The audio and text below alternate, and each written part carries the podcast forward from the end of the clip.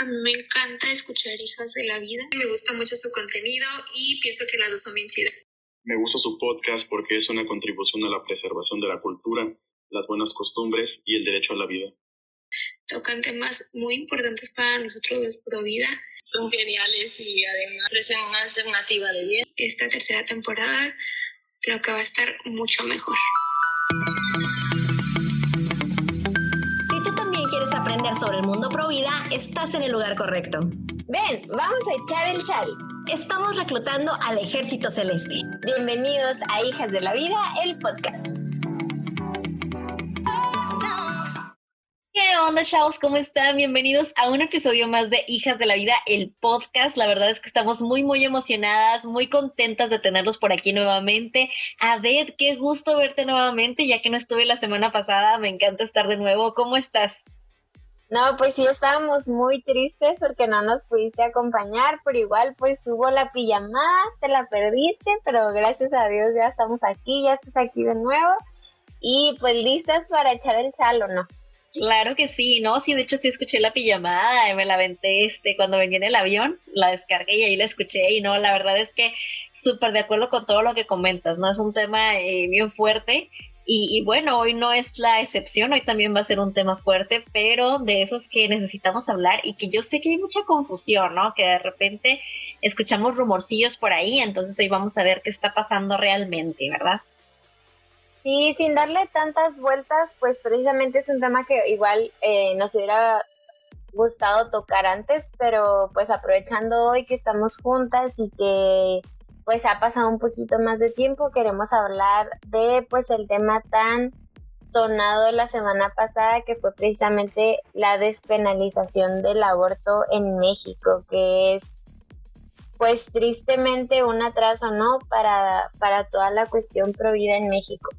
Así es, sí, no, la verdad es que es bien, bien lamentable lo que pasó. Y también, como decía ahorita, hay mucha desinformación, ¿no? De repente yo veía, eh, pues fue el 7 de septiembre, ¿no? Este, entonces yo de repente veía que yo estaba de vacaciones, toda tranquila, toda a gusto, cuando de repente empiezo a ver, ¿no? Así en redes de que la gente, pues ya sabes, ¿no? Las opiniones divididas, por ahí algunos como de sí, eh, nuevos derechos para las mujeres se han alcanzado y ya sabes, ¿no?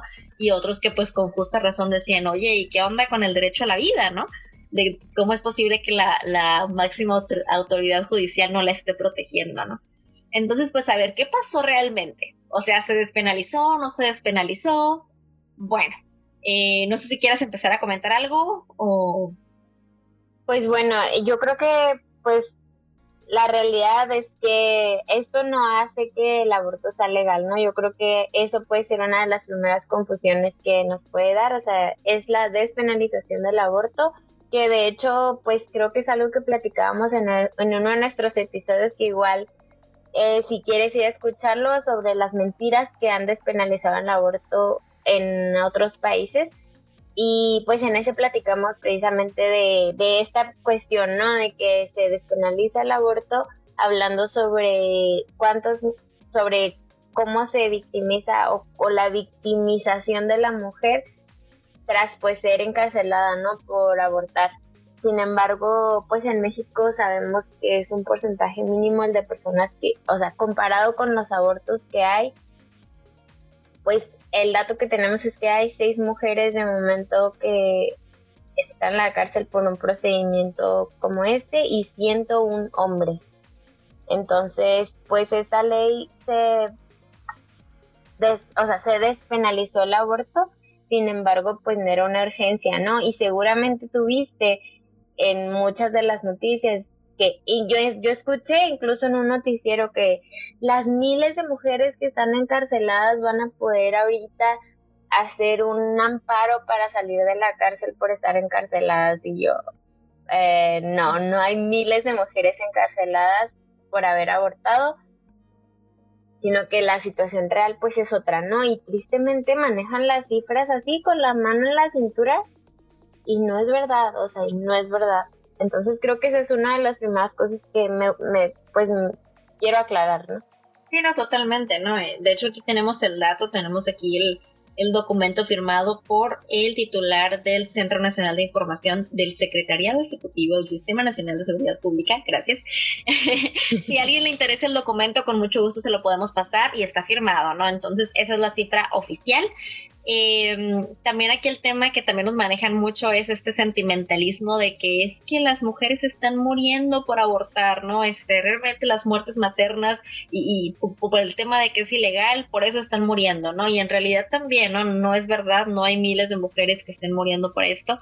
Eh, ahorita no les tengo la cifra exacta, pero también con gusto se las consigo. A lo que recuerdo la última vez que las vi era como una cuestión de siete por año, una cosa así, ¿no? En toda la República, que por supuesto que cada una de ellas es valiosa y que no debería de suceder, pero realmente es una emergencia de salud pública, cuando el tema del cáncer de mama es de que ahí sí son miles, o, incluso enfermedades del corazón, ahí sí son miles de mujeres las que están muriendo, ¿no? Entonces, ¿qué pasa? No, sabemos que en este momento no hay quimioterapias gratuitas en México, pero si hay aborto. Entonces, ¿dónde está la emergencia de salud real y dónde están los intereses de la corte? ¿no? Esto también hace, hace como mucho ruido. Pero bueno, volviendo al tema, no se despenalizó. ¿Qué fue lo que pasó? Eh, se sentó un precedente, ¿no? Digamos, fue por el tema del estado de Coahuila, que por ahí entró un amparo y se les permitió, ¿no? Realmente fue un tema de, se volvió inconstitucional para Coahuila penalizar el aborto. Entonces aquí lo grave es que entonces pues vino desde la Suprema Corte, ¿no? Y esto puede afectar al resto de los estados. Eso fue básicamente lo que sucedió. Sí, este no es una ley ya como tal, es decir, eh, se intentó, si recuerdan, el año pasado y se declaró inconstitucional. Entonces, en, en este año, pues fue diferente porque fue desde el Senado, ¿no? Y es un amparo, o sea, es por medio de lo cual podrá no penalizarse a una mujer, pero pues con la realidad que vemos realmente no era necesario, pero simplemente pues es un paso más que puede acercarse a legalizar el aborto, ¿no? Que es la, el objetivo de pues de todo el movimiento feminista, ¿no?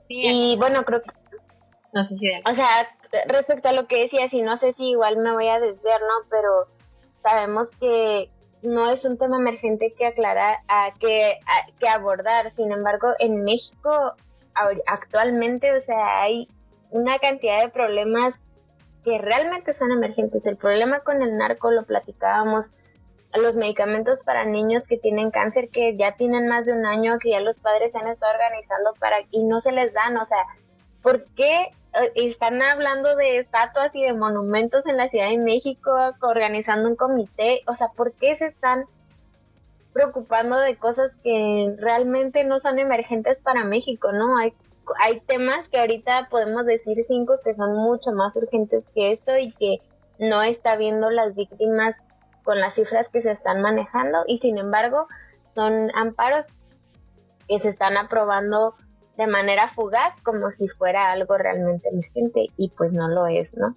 Y un tema importante que tocar dentro de esto que evidentemente se tiene que hablar es la objeción de conciencia respecto a los médicos, ¿no? Y bueno, aquí la, el, bueno, el Senado dice por mayoría de ocho votos se reconoció como constitucional el derecho a la objeción de conciencia médica pero aclaró que solo es de forma individual y con la obligación de que el Estado garantice la protección de la salud de los pacientes, incluso por aborto. Que bueno, esto pues ya era una realidad antes de esto, ¿no? Pero pues sí, puede ser, digamos, una, una pequeña positividad dentro de todo esto, pues que se va a respetar la objeción de conciencia de los médicos. Si la mujer está en peligro de muerte, evidentemente el doctor, por su profesionalismo, debe salvar la vida de la mujer. Y bueno, digo, esto es algo que ya era una realidad, ¿no? Sí, esto de todas maneras ya existía, ¿no? Recordemos que en todo el país el aborto era legal por lo que le llaman las causales, ¿no? Que es este, que la madre corra peligro su vida, que el tema de violación eh, y el tema de... No me acuerdo cuál es el otro, pero ahorita les digo. El, el punto es que hay causales que ahí es donde tienes que atenderla, ¿no?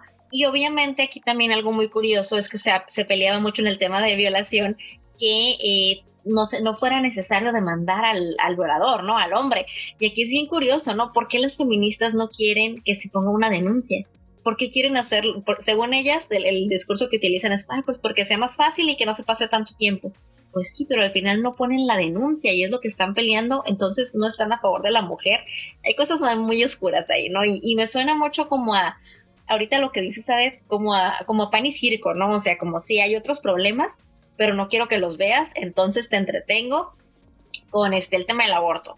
Te entretengo con este, usando la E en todas las, las palabras que uso como compañere, para que entonces para que entonces no esté, para que te enfoques en estas tonterías, ¿no? En lugar de realmente en los verdaderos problemas del país, ¿no? Es como un tema de pan y circo y, pues es muy lamentable, ¿no? Aquí algo que también hay que rescatar es que eh, pues los Provida se movieron increíble esta semana, hubo manifestaciones ya más por el tema de la objeción de conciencia, porque también hay que decirlo, ¿no? Nos agarraron de noche por el tema de que en la Suprema Corte, en teoría, pues no se basa en leyes. En la Suprema Corte es, para cuestiones constitucionales, pero ahí no se formulan las leyes, esto se hace en el Senado. Exacto. Entonces, pues nadie se esperaba este gol que nos metieron, pero eh, pues una vez que sucedió, los Providas se movieron en todo el país para eh, ver el tema de la objeción de conciencia, ¿no? Y creo que sí se logró algo importante, no del todo, pero es por este tema de que es individual, ¿no? Y que tiene que haber siempre alguien como disponible, pero eh, pues al final sí hubo pequeños logros, ¿no? Sí, y bueno, algo que yo creo que llamó mucho la atención a la hora de declararse este amparo o declararse como inconstitucional la penalización, eh, pues se manejó un lenguaje, voy a decir entre comillas, inclusivo. Inclusive, por favor. que, que, bueno, realmente es triste, ¿no? Porque se, se, se hablaba de mujeres embarazadas y personas gestantes, ¿no? Empezando por hacer esta diferencia en el lenguaje que es como parecido a lo que hablábamos antes, ¿no? Como la interrupción del embarazo. Estos eufemismos que se manejan y que realmente pues le quitan peso a las cosas y que aparte empiezan a establecer que existen personas gestantes, o sea, ya a nivel congreso, o sea, o sea, que están las mujeres. Exacto, o sea. Sí, o sea, no, pues es que no sabemos si tú te sientes mujer, entonces pues te vamos a llamar persona gestante, ¿no? Pero pues ojo, o sea, ojo en todas estas cosas que pues que junto con la ley se están implementando, ¿no? Porque le decía Angie que yo lo he escuchado en otros niveles de gobierno que no tienen nada que ver, o sea, que es como Hacienda, ¿no? Personas menstruantes y mujeres y todo así como es lo mismo, o sea, porque tienes que hacer la diferencia, ¿no? Pero ojo con estas pequeñas acciones que pues son preocupantes. Mi querida Corte, tenemos noticias, las mujeres somos las personas gestantes, no hay nada más. Biológicamente no existe otra cosa, ¿no? Existirá a lo mejor como le llaman de repente, ¿no? Que este, pues una mujer, le llaman mujeres trans o hombres trans o lo que sea, ¿no? Pienso que aun cuando lo dices así, por lo menos estás haciendo la diferenciación, ¿no? Alcanzas a entender que, ah, ok, cuando dices mujer trans, se entiende que nació hombre, pero decidió cambiar su cuerpo, ok. Pero ya cuando empiezas a llamar personas gestantes, ¿de qué estás hablando? Claro. una cosa muy extraña. Claro, claro. Pero sí, no, nos habla también de una ideologización a nivel político y obviamente los medios de comunicación también son súper cómplices de todo esto y me encanta, bueno, no me encanta, la verdad me enoja, pero, pero me gusta como analizar, ¿no? me gusta analizar cómo ve, todo este tema de cómo manejan los medios, ¿no? Te metes a ver en, en los noticieros eh, cómo hablaron de esta supuesta despenalización del aborto y el lenguaje, ¿no? Es como un paso a favor de los derechos de las mujeres. Eh, México eh, avanza hacia, y, como las palabras, ¿no? Cómo tienen tanto poder, al igual que esto de las personas gestantes que se va implementando, ¿no? Y a mí me lo que sí me encanta es cómo la Real Academia, pues ha sido tajante ante esto, ¿no? No se ha doblegado y la tachan de machista y la tachan de homofóbica y todo, y dice, pues es que, oye, el lenguaje es el lenguaje, y dime lo que tú quieras, lo voy a modificar, ¿no? Entonces creo que eso le ha faltado este, a muchas instituciones, ¿no? Tener la fortaleza para no doblarse ante estas modas ridículas de cambiar el lenguaje a su antojo, ¿no? Y seguramente vieron ahorita que decía lo de compañere, ¿no? Este, este video que se hizo viral hace unas semanas que pobrecita, ¿no? O sea, es una chava que dice, no soy tu compañera, soy tu compañera, y, y, cómo llora. Y a mí me, me, causa conflicto porque esta niña se nota que necesita terapia urgente, o sea, la manera como llora, la manera como le afecta, tampoco es para que nos burlemos, ¿no? Yo vi muchas burlas y no, padre. Entonces creo que más bien es un tema de ponernos a pensar qué le está pasando a estas generaciones y, cómo lo estamos solucionando y decir un montón del tema, ¿no? Pero es que se prestaba. No, sí.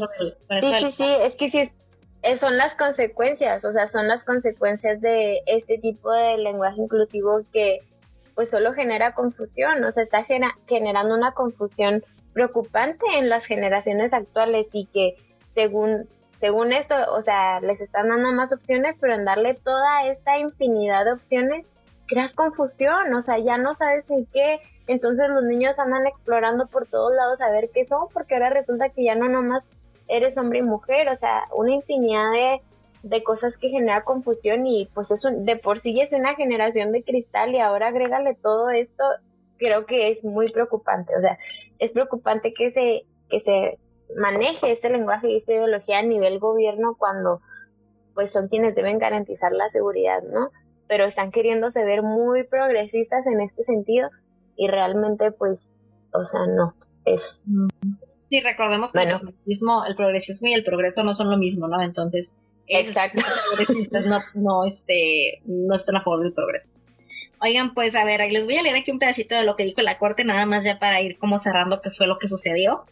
Eh, dijeron las mujeres o las personas gestantes que así lo decidan pueden interrumpir su embarazo en las instituciones de salud pública de forma accesible, gratuita, confidencial, segura, expedita y no discriminatoria. El Estado no, debe, no solo debe abstenerse de forma absoluta de penalizar el aborto, en donde se restringe el derecho de las mujeres o gestantes a decidir sobre su propio cuerpo, sino que además debe garantizar condiciones mínimas para que ello sea posible. ¿Qué quiere decir? ¿Que puedes llegar al, al IMSS y que te hagan un aborto así nada más sin preguntarte? No. Quiere decir que si tienes una situación en particular, puedes poner, meter un amparo, ¿no? O sea, te lo van a negar al llegar porque no es legal en tu estado, a menos que estés en Oaxaca, este, Veracruz, Hidalgo o Ciudad de México. Eh, pero puedes meter un amparo para que, pues, te lo permita, ¿no? Así como sucedió también el tema de las uniones homosexuales. Las uniones homosexuales comenzaron a ocurrir antes de que se legalizaran en los estados, digamos, y eh, eran mediante amparos, ¿no? Entonces esto fue lo que se hizo. Así es. Y bueno, hablando de esto, pues cuál es el panorama actual en el mundo, ¿no? Respecto a este tema, cómo, cómo se ha llevado a cabo, cómo funciona, pues hay, países en donde es legal el aborto, sin embargo, pues hay una serie de cuestiones que, que se tienen que hacer antes de, ¿no? Y, y pues un ejemplo mundial es Alemania, donde tú nomás pones en Google como porcentaje de abortos en Alemania y es bien sabido que son mínimos debido al proceso que se lleva, ¿no? Sin embargo, pues bueno, eh, hablando, hablando de eso, bueno, comparado con otros países, digamos, también vimos que el año pasado en Estados Unidos disminuyeron los abortos y pues el aborto en Estados Unidos es legal, ¿no? Es por el, por los procesos que se llevan a cabo y como decíamos, en México hay un montón de problemas súper emergentes antes de esto, ¿no? Y por tal motivo es una aberración que se esté hablando de estos temas en la actualidad en México cuando hay otras cosas que solucionar. Así es, sí, no, no es una, es una, siento como una cachetada a los papás de niños con cáncer, a la gente en pobreza extrema. Es como, ah, eres pobre, bueno, no te voy a solucionar tu pobreza, pero pues ahí te va, para que mates a tus hijos, ¿verdad? eh, claro. Es que es una grosería total. Eh, sino también está, por ejemplo, el caso de Polonia, ¿no? Que Polonia sabemos que tiene eh, una de las leyes más restrictivas en tema de aborto, se respeta muchísimo la vida en, Polonia. Eh, y tú metes a, te pones en Google, ¿no? sabemos que Google también pertenece a esta mafia de las, de las ah, empresas tecnológicas. Pones ahí, y ahorita les voy a platicar un caso que lo ejemplifica perfecto pero volviendo al tema, pones ahí Polonia, aborto, y todas las primeras que te van a salir son como Polonia retrocede, Polonia este, retrógrada en, derechos de mujeres, eh, manifestaciones de mujeres en Polonia, pero la verdad es que Polonia tiene uno de los niveles de vida mejores, ¿no? De todo el mundo, entonces también es como hacia dónde se está inclinando la balanza de la información, ¿no? ¿Qué es lo que nos quieren hacer pensar? Hay que tener como muy buen ojo para esto. Eh, y les decía esto de Google porque le platicaba ahorita de, una píldora que existe, que es la para revertir a la píldora de emergencia, ¿no? Una mujer eh, embarazada decide tomarse la píldora del día siguiente, pasan unas horas, se arrepiente y existe esta otra píldora que te la puedes tomar y entonces se revierte el, ejemplo, e, e, el, el, el, efecto. El efecto. El ejemplo y el efecto.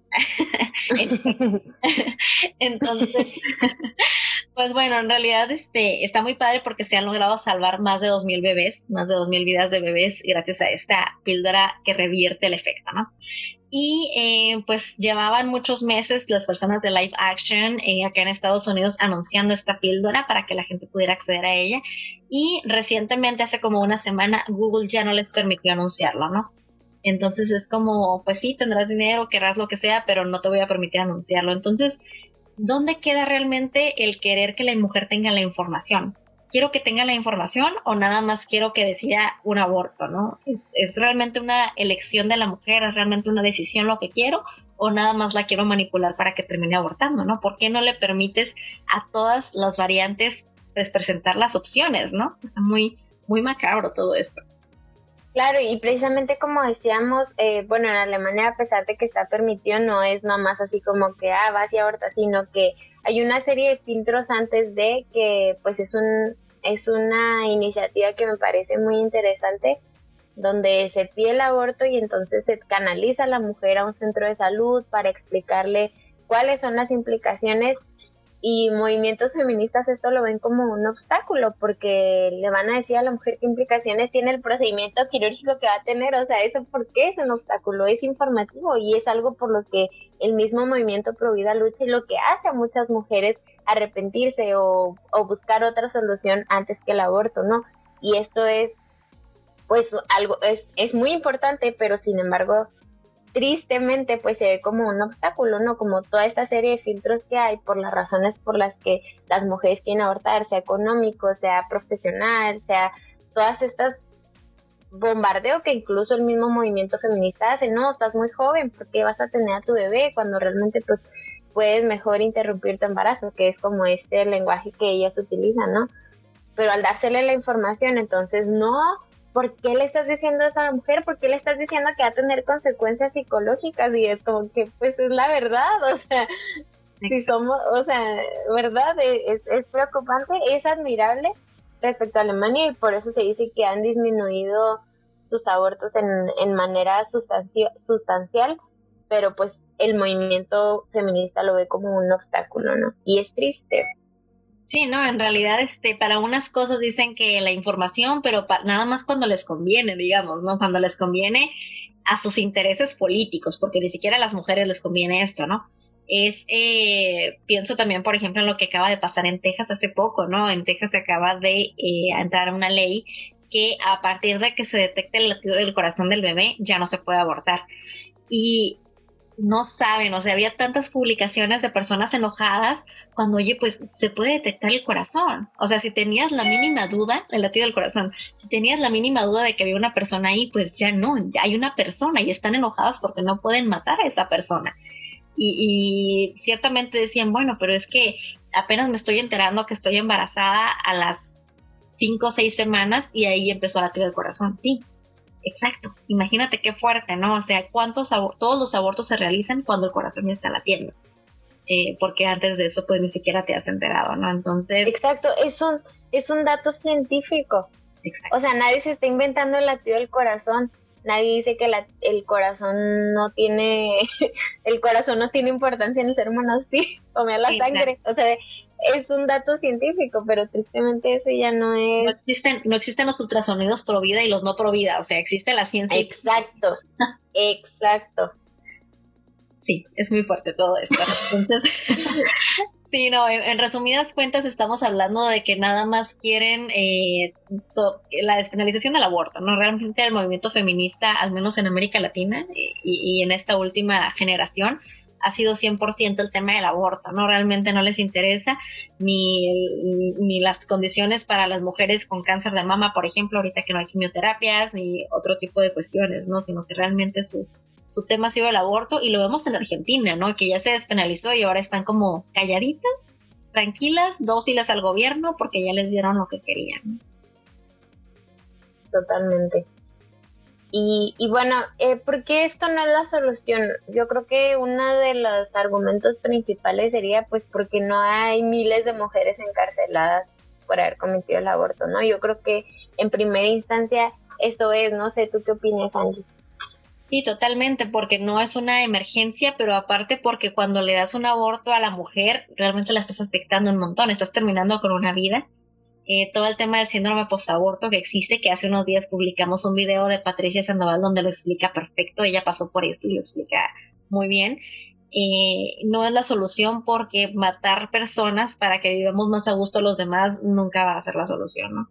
Entonces, eh, creo que básicamente esa sería como la respuesta corta, porque también hay organizaciones que están dispuestas a, ayudar a la mujer de verdad, ¿no? Y, cómo las atacan las feministas, ¿no? Sabemos que en México tenemos, por ejemplo, a los camps y, las atacan muchísimo, ¿no? Eh, hay, hay incluso un artículo, creo que es en Infobae, que una feminista se infiltra, según ella, y va a una consulta en el CAM, ¿no? Este, como que llama y, ay, estoy embarazada, y va, y este, y ella denuncia cómo la quisieron persuadir para no abortar, y la de, o sea, realmente el artículo es como me estuvieron manipulando pero cuando ves lo que le dijeron, porque pues obviamente pone los diálogos reales, en realidad fue una cosa de tanto amor y de tanto apoyo, era como, oye, ¿y cómo te podemos ayudar? ¿Y qué necesitas? Este, y mira, tu bebé está así, y le hacen el ultrasonido, bueno, no le hacen el ultrasonido porque no estaba embarazada de verdad. Pero, ella dice, no, pues que tengo tantas semanas y le enseñan, mira, está de este tamaño, o sea, realmente lo que le brindan es información y es apoyo y esta chava se dedica a escribir un artículo y decir, ay, es que me infiltré porque soy bien valiente y los estoy exponiendo porque son malos. Es una cosa muy interesante, ¿no? Contrario a Plan Parenthood, no es, el procedimiento en los camps no está oculto, ¿no? Exacto. Exactamente, porque en Plan Parenthood si tienen la orden de que no te pueden enseñar el ultrasonido, no te pueden, dice esta Patricia Sandoval, ¿no? Que no pueden decirle ni siquiera la palabra feto, ni bebé, ni mamá, ni papá, no pueden usar nada de este lenguaje, porque da dignidad justamente, ¿no? Pero bueno, entonces, ¿qué podemos hacer? Este, a ver, ¿qué, cuál sería la alternativa? Si esto no es la solución, oye, pues sigue habiendo mujeres que están embarazadas en situación vulnerable. Entonces, ¿cuál habría sido la solución? Claro, y bueno, pues evidentemente es, es un tema muy complejo y precisamente creo que es algo pues que se le da mucho más fácil a los países de primer mundo, precisamente porque pues ya no tienen problemas emergentes tan grandes de los cuales preocuparse como México, pero si acaso se diera, pues yo creo que es, eh, hay una ley que, bueno, no sé si tú quieras platicarnos un poquito más porque creo que conoces más sobre el tema. Sí, bueno, yo, lo que conozco es que, no sé si se acuerdan de esta Alison González que estuvo con nosotras hace algunos meses. Ella es la eh, coordinadora de la Marcha por la Vida en México, de Pasos por la Vida, y estuvo hace poco en el Senado presentando una iniciativa que se llama la Ley DIF, que es una ley que, por lo que entiendo, ya se ha implementado en algunas ciudades y pues obviamente la intención era hacerlo a nivel nacional.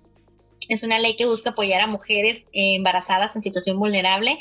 ¿Cómo las apoya? Bueno, les da eh, atención médica y psicológica, refugio, manutención, restitución de sus derechos jurídicos, muy importante, capacitación para ejercer un oficio, o sea, no le vamos a regalar las cosas, también queremos que aprenda a ser independiente, ¿no? Eh, programas de empleo temporal, y esto básicamente está dirigido a mujeres embarazadas que sean víctimas de situación de calle, de violencia, de violación, ¿no? En, pocas palabras, a mujeres en embarazo vulnerable, ¿no? Entonces, eh, realmente si hacemos cuentas, porque obviamente los abortos no son gratis, ¿no? Nada es gratis. Los abortos se pagan, este, la, la, incluso los que son por medio de píldoras cuestan alrededor de 400 dólares, los que son quirúrgicos cuestan alrededor de 800 dólares. Entonces realmente si hacemos cuentas en lo que el gobierno se puede gastar en esta solución simplista o en esta otra solución que es mucho más integral y mucho más eh, generosa hacia la mujer, pues no sería tanta la diferencia en cuestión económica y, podríamos pues sin duda ayudarla de verdad, ¿no?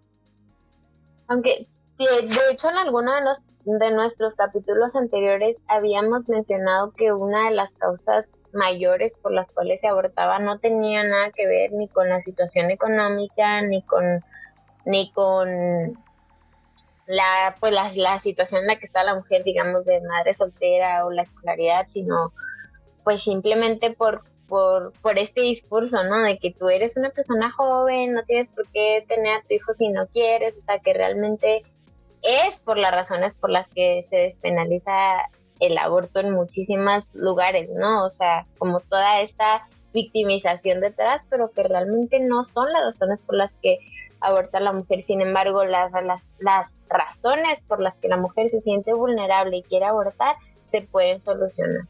Sí, sí, sí, totalmente. Justo hace poquito platicaba con una amiga este, de estas series como, como girly, ¿no? Como de niñas, este, pues que en los noventas fue mucho Sex and the City, que este, hace poquito salió una que, ay, se me olvidó cómo se llama, pero ahorita les digo. Pero básicamente, está, porque no sé, ¿no? Como que todas las mujeres de repente necesitamos como nuestra serie ñoña. Andábamos buscando algo así y encontré esta que me gustó mucho y de repente eh, en el tercer capítulo, ah, porque pues obviamente trabajan en una revista y son así como que súper chic.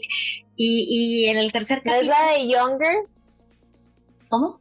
No, no, ¿verdad? No, no, no, sorry. No, no, no, no, es. no pero este... Ay, ahorita la busco y en el tercer capítulo, pues como trabajan en una revista y demás, eh, empiezan a hacer un, hacen una, un, un, fundraiser, una recaudación de fondos para apoyar a Planned Parenthood. Y así de, ¿qué onda? ¿Por qué meten esto? Sex and the City igual en los noventas, por ahí en la temporada 4, este, también meten un capítulo tal, ¿no es cierto? Te la sabes. Yo estuve investigando, es en la temporada 4, que también hablan de que me parece que una de las, de las, ah, de las protagonistas este, no sabe si está embarazada y no sabe si tendrá su bebé, y pues al final lo tiene, pero, ay, ya les pasé el spoiler, perdón. Pero todas las amigas el consejo es como, hey, lo que tú quieras está bien, no pasa nada, es tu decisión.